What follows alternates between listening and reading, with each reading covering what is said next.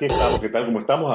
Almorzando con Pedro Rodríguez desde las oficinas de PI Real Estate y Rodríguez Group. Hoy vamos a estar hablando a un tema que yo creo que de alguna manera u otra nos, nos toca a muchos, Ah, y es sobre algunos tips y algunas cosas sobre inmigración para que usted sepa lo que está pasando en los casos de asilo, ese tipo de, situaciones.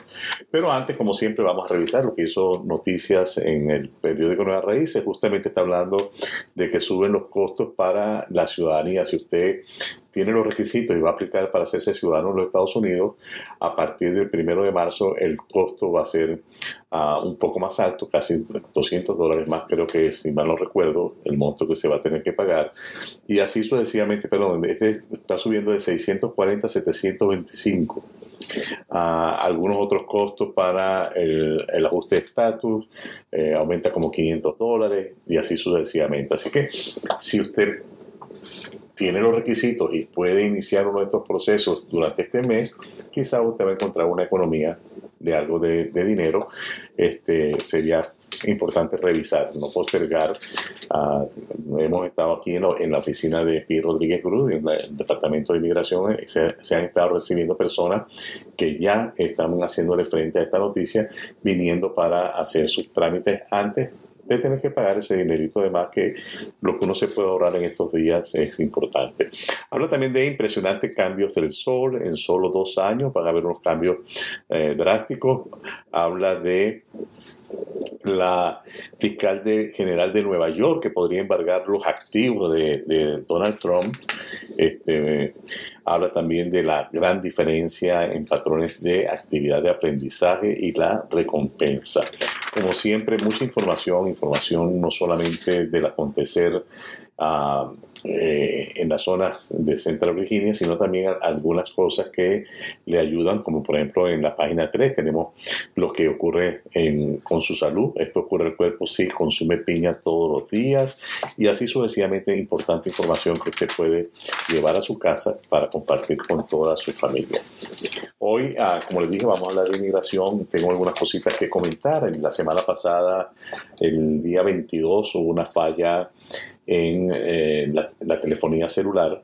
Este, hoy leyendo un artículo indica, eh, me llamó mucho la atención porque leyendo la noticia habla de que solamente 74 mil, o sea, de la manera que se lee el titular de la noticia, está hablando de que 74 mil suscriptores ah, se quedaron sin el servicio, en este caso de ATT, la compañía de tecnología celular.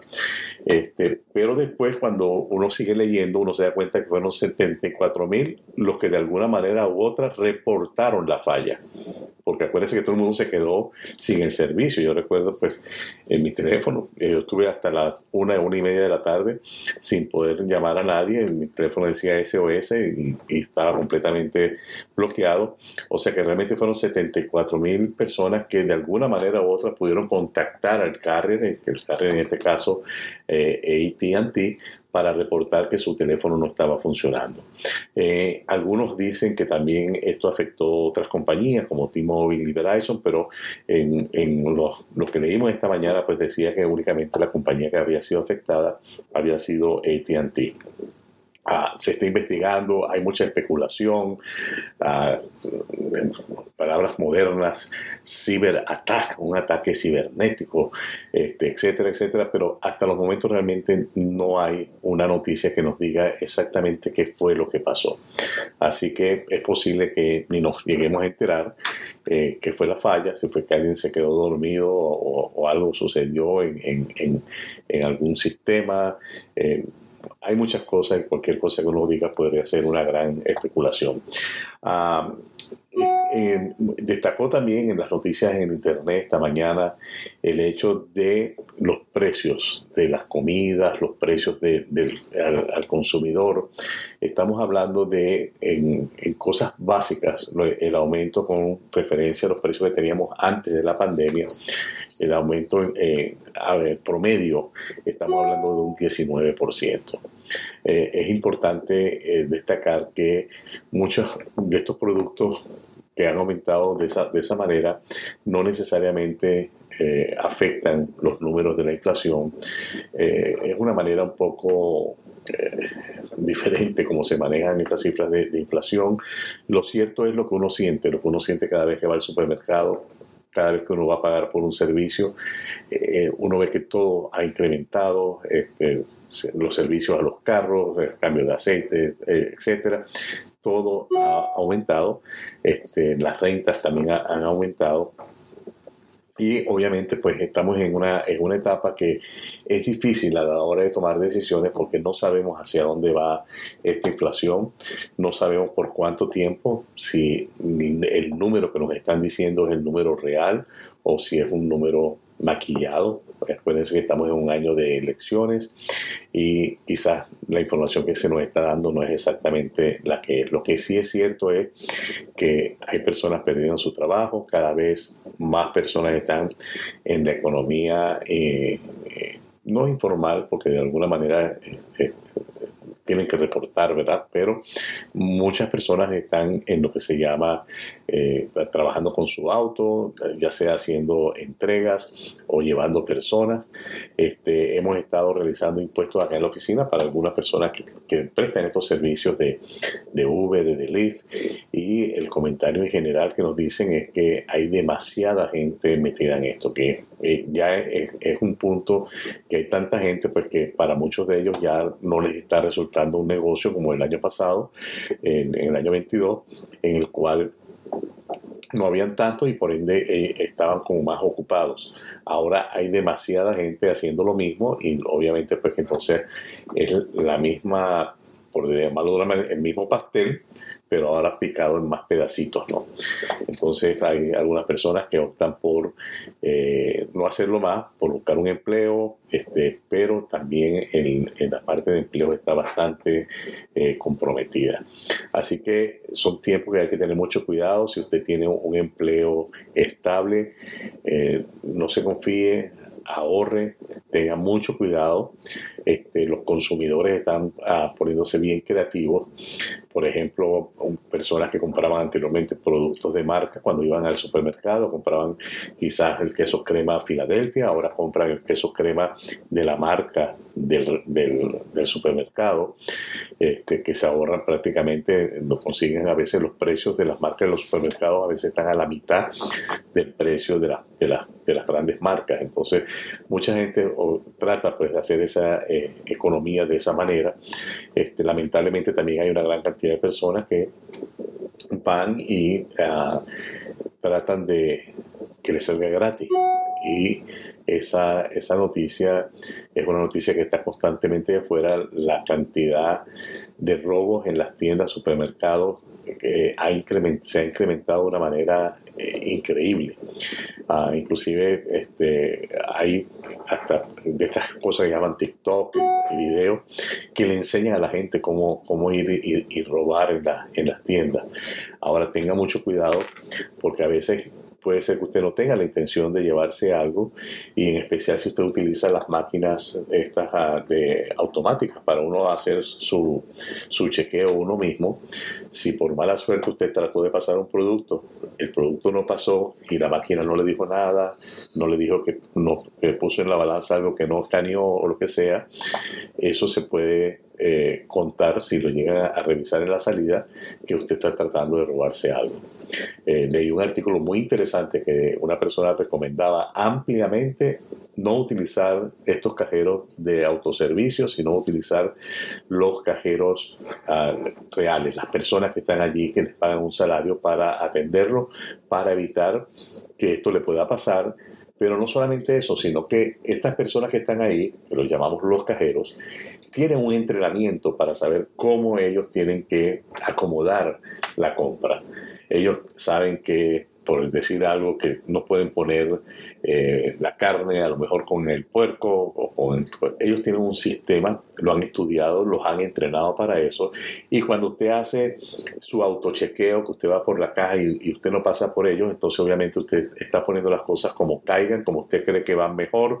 Este, de repente poner frío con frío, ese tipo de cosas, pero ese no es el concepto realmente, de cosas hay tipos de comida que tienen que estar eh, separadas para evitar una contaminación cruzada de estos alimentos. Entonces, estas personas están allí, en lo posible, utilícelas, eh, yo particularmente si, si voy a comprar cuatro o cinco artículos, paso por el, el, chequeo automático, porque es obvio, cinco artículos, veo mi factura, tengo cinco y no tengo mayor problema con eso, pero tenga mucho cuidado dependiendo de lo que usted va a comprar y como usted lo quiera guardar. Yo cuando compro cinco artículos, a veces inclusive pues aprovecho y, pongo completamente separadas las cosas en, en las diferentes bolsas, me es más cómodo para llevarlas. Así que Tenga especial cuidado, las tiendas han implementado sistemas de seguridad, tiendas grandes como Home Depot, Lowe's tienen sistemas de seguridad de reconocimiento eh, facial. Y puede ser que una persona entre hoy y se lleve algo a lo mejor sin intención, se llevó algo en la mano, eh, utilizó una cinta métrica para medir algo y se lo, se lo llevó ah, sin darse cuenta, este, pero las cámaras están allí esa, esa, persona la próxima vez que entre a la tienda la van a estar siguiendo, la van a estar haciendo un seguimiento y la persona pudiera, eh, le pudiera presentar cargos si llega a descubrirse pues que la persona está llevándose algo de las tiendas. Este es un, delito que tiene, eh, es un delito que le va a marcar para toda su vida. Si usted realmente se lleva cosas de las tiendas, le llaman a la policía, eso le va a quedar en su récord para toda la vida eh, y es algo muy negativo, sobre todo si usted está en un trámite de inmigración, por ejemplo. Eso realmente le va a, traer problemas y pudiera poner en riesgo su futuro ah, legal en los Estados Unidos. Ah, ah, vamos a, hablar de, del tema de, de, inmigración. Una de las cosas que yo creo que todos de alguna manera u otra conocemos a alguien que ha llegado recientemente, alguien que cruzó frontera, alguien que necesita ah, solicitar un, asilo para poder eh, quedarse en el país o tratar de quedarse en el, país. En esto hay que ser muy, pero muy cuidadoso hay muchas personas que están ofreciendo los servicios de llenado de forma, ah, lamentablemente en nuestra experiencia vemos llegar personas que ya vienen con eh, formas llenadas, las formas llenadas de, incorrectamente, por, llamarlo de una, de una manera, donde eh, quizás por error, voluntario, involuntario, se, se está mintiendo en una de estas aplicaciones. En repetidas oportunidades me ha tocado asistir a nuestra abogada Lori Harris en, en, las cortes y una de las cosas que pasa cuando hay una corte, lo primero que pasa realmente es ir sobre esa aplicación. Y cuando se va sobre esa aplicación, si usted mintió, si hay algo que no concuerda, es algo que a lo mejor se lo van a volver a preguntar allí, a lo mejor usted lo va a decir diferente y digamos que eso hace que ya su audiencia comenzó con mal pie, porque ya digamos que el abogado acusador, en este caso el abogado del gobierno, ya sembró la posibilidad de que usted está mintiendo. Entonces, a veces pienso que hay personas que no le dan la debida importancia a estas aplicaciones, pero esta una aplicación de estas mal llenadas puede llevar todo su caso sencillamente a que no hay caso, que se perdió. Eh, hemos visto algunos casos que problemas de la traducción inclusive. La persona que llena la forma no tiene el dominio del inglés, y de alguna manera pone algo que en algún momento va a ser inconsistente con la historia de la persona. Cuando la persona va a su entrevista o va a la corte y le hacen entonces preguntas, eh, las preguntas típicamente van en dirección a ver si hay cualquier inconsistencia entre lo que dice el papel y lo que la persona está diciendo. Y como exista esa inconsistencia, prácticamente ya pone en duda todo lo que está pasando en ese momento. Así que esas formas son muy delicadas. Usted tiene que asegurarse, si usted no habla inglés, usted tiene que asegurarse que la persona que le llene esa aplicación le explique cada una de las cosas que está colocando en esa aplicación. Le haga la traducción de la pregunta, le haga la traducción de la respuesta. Y si usted no está de acuerdo con la respuesta, si lo que está diciendo esa persona allí no es exactamente lo que pasó, usted tiene que hacer que se la corrija. Porque a la final, la persona que le preparó la forma no va a asumir la responsabilidad de decir, ah, no, fui yo que me equivoqué, yo puse esto por esto. No, a la final es usted usted está firmando esa aplicación, esa aplicación es su aplicación y lo que diga allí es bajo pena de perjurio la verdad, su verdad. Así que tiene que tener especial cuidado. Eh, hemos visto muchas ligerezas en el llenado de la, de la forma. Ah, hemos visto inclusive errores que pueden ser eh, bien, pero bien negativos. Imagínense una persona teniendo sus hijos que lo acompañaron a cruzar el borde y los hijos son mencionados en la aplicación, pero no se marca la casilla donde se dice que están incluidos en la aplicación. Entonces, para alguien quizás pareciera que es lógico, si puse el nombre están incluidos, pero no. Si usted no marca esa casilla que están incluidos, el día de mañana puede ser que su asilo le salga a usted y a sus hijos no. Entonces son muchos detalles. Este, más que un llenado de una aplicación, es el inicio de un proceso. Y yo creo realmente de todo corazón que es importantísimo que ese llenado de aplicación inclusive tenga la supervisión de un abogado que el abogado pueda revisarlo antes de enviarla ah, para determinar que todo lo que está allí es congruente con el caso y que no hay un error que vaya a costar después una negativa de su caso. Entonces, esto pasa con el llenado de las aplicaciones. Una de, los, las cosas que ya, ya los jueces de inmigración y inmigración se dieron cuenta es que hay personas que están enviando las aplicaciones a través del Departamento de Inmigración en vez de a la Corte. Entonces, esto supuestamente, pues nos han dicho algunas personas que lo han hecho, que es una sugerencia del que le prepara la forma. Como el que le prepara la forma no es un abogado, no lo puede representar, entonces dice, no, vamos a mandarla en línea y entonces mandan estas aplicaciones en línea a través del Departamento de Inmigración. El Departamento de Inmigración anteriormente llegaba, recibía estas aplicaciones, no veía mucho el contenido y sencillamente después de 150 días usted me mandaba su eh, solicitud de permiso de trabajo y le daban un permiso de trabajo. Lo que está pasando ahora es que se están dando cuenta de que la gente estaba mal utilizando esto, algunos voluntariamente, algunos involuntariamente, y ahora están trabajando el Departamento de Inmigración más estrechamente con las Cortes para detectar estas incongruencias o estos errores, no sé ni cómo llamarlo realmente, pero detectarlo antes de tiempo. Eh, cuando usted recibe un permiso de trabajo porque usted hizo las cosas de una manera que no son y ya eso no es válido por allí, entonces puede ser que su permiso de trabajo sencillamente no funcione. Puede ser que si usted va a sacar la licencia, su permiso de trabajo se quede en el departamento de, del DMV, en el caso de Virginia. Ah, porque cuando ellos sometan toda esta documentación a inmigración, inmigración va a decir, eh, eh, retenga esa documentación, esa documentación ya no tiene ninguna validez. Son muchos detalles, este, para muchas personas el, el empezar y hacer las cosas correctamente en estos procesos es vital porque de ahí depende su futuro, su poder estar eh, de manera legal en los Estados Unidos. No ponga en riesgo eh, su futuro por quizás economizarse 100 eh, dólares o 200 dólares y muchas veces inclusive lo peor para muchas personas están pagando más dinero por una persona que no tiene la preparación, que no tiene la certificación, que no tiene un abogado, una persona que se hace llamar paralegal. Y ya cuando una persona dice yo soy un paralegal, la, segunda pregunta que usted le tiene que hacer, o la pregunta que usted tiene que hacer inmediatamente, ¿con qué abogado trabajas tú? Porque en el estado de Virginia, para ser un paralegal, usted tiene que estar trabajando con un abogado. Si usted no trabaja bajo la sombra de un abogado, usted no puede llamarse a sí mismo un paralegal. Entonces ya por ahí eso le da a usted una, eh, digamos, una pista, ¿no? De qué tan seria puede ser la persona que le está tratando. Si la persona no sabe que ella no es un paralegal, sino un llenador de forma, ya por ahí hay una incongruencia muy grande y de ahí usted tiene que tener mucho cuidado porque qué más puede venir de allí.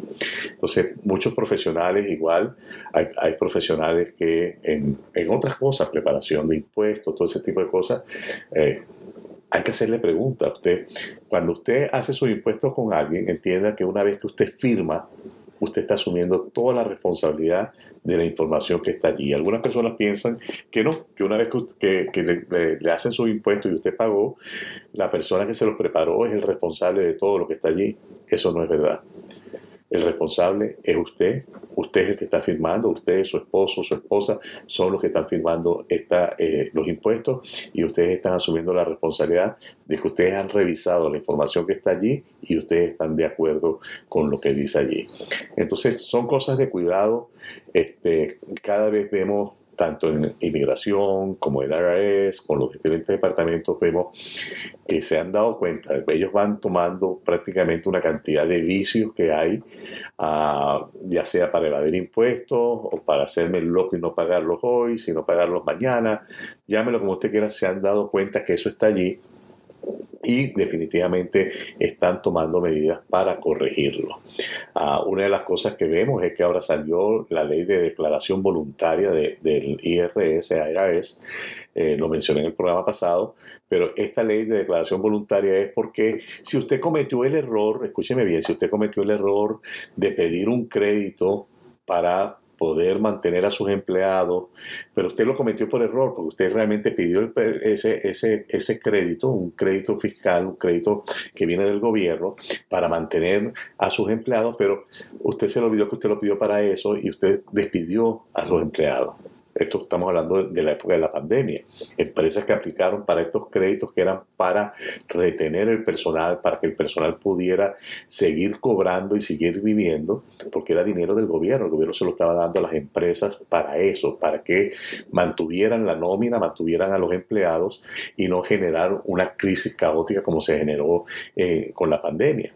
¿Y que hicieron muchas empresas? Sencillamente ellos cogieron el crédito, pero despidieron a la gente. Le dijeron, no, mira, no vengas a trabajar, está la pandemia, quédate en tu casa, vamos a cerrar. Y agarraron estos dineros y los utilizaron en muchas cosas, autos de lujo, viajes, bienes raíces. El, el, el IRS ha descubierto que muchos de estos fondos se usaron para comprar viviendas inclusive. Entonces, pues, algunos empresarios se convirtieron ahora en inversionistas de bienes raíces, compraron casas para tenerlas alquiladas y este, no mantuvieron la nómina. Entonces, realmente lo que está diciendo ahora el ARA es que si usted voluntariamente quiere declarar que usted cometió ese error y agarró ese dinero, solamente dígame cómo me lo va a regresar. O sea, usted tiene que decirle cómo usted va a ir regresando, ellos van a hacerle un cálculo, le van a cobrar los intereses y todo va a quedar como que fue un error no hubo en ninguna parte pues un delito, fue un error.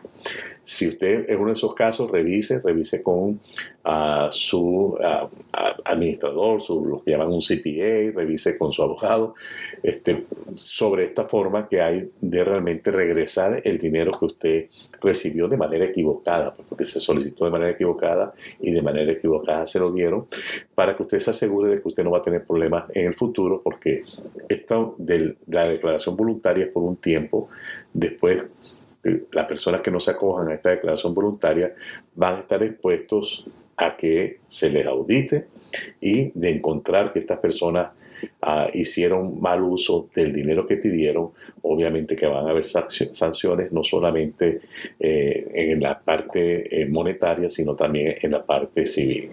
Así pues, ah, en la parte penal, perdón. Así pues, no me queda más que ah, decirles hasta el próximo lunes cuando estaremos nuevamente aquí almorzando con Pedro Rodríguez. Gracias. Así que les espero por este canal. Estaré llegando a ustedes por lo menos una vez a la semana. Les espero.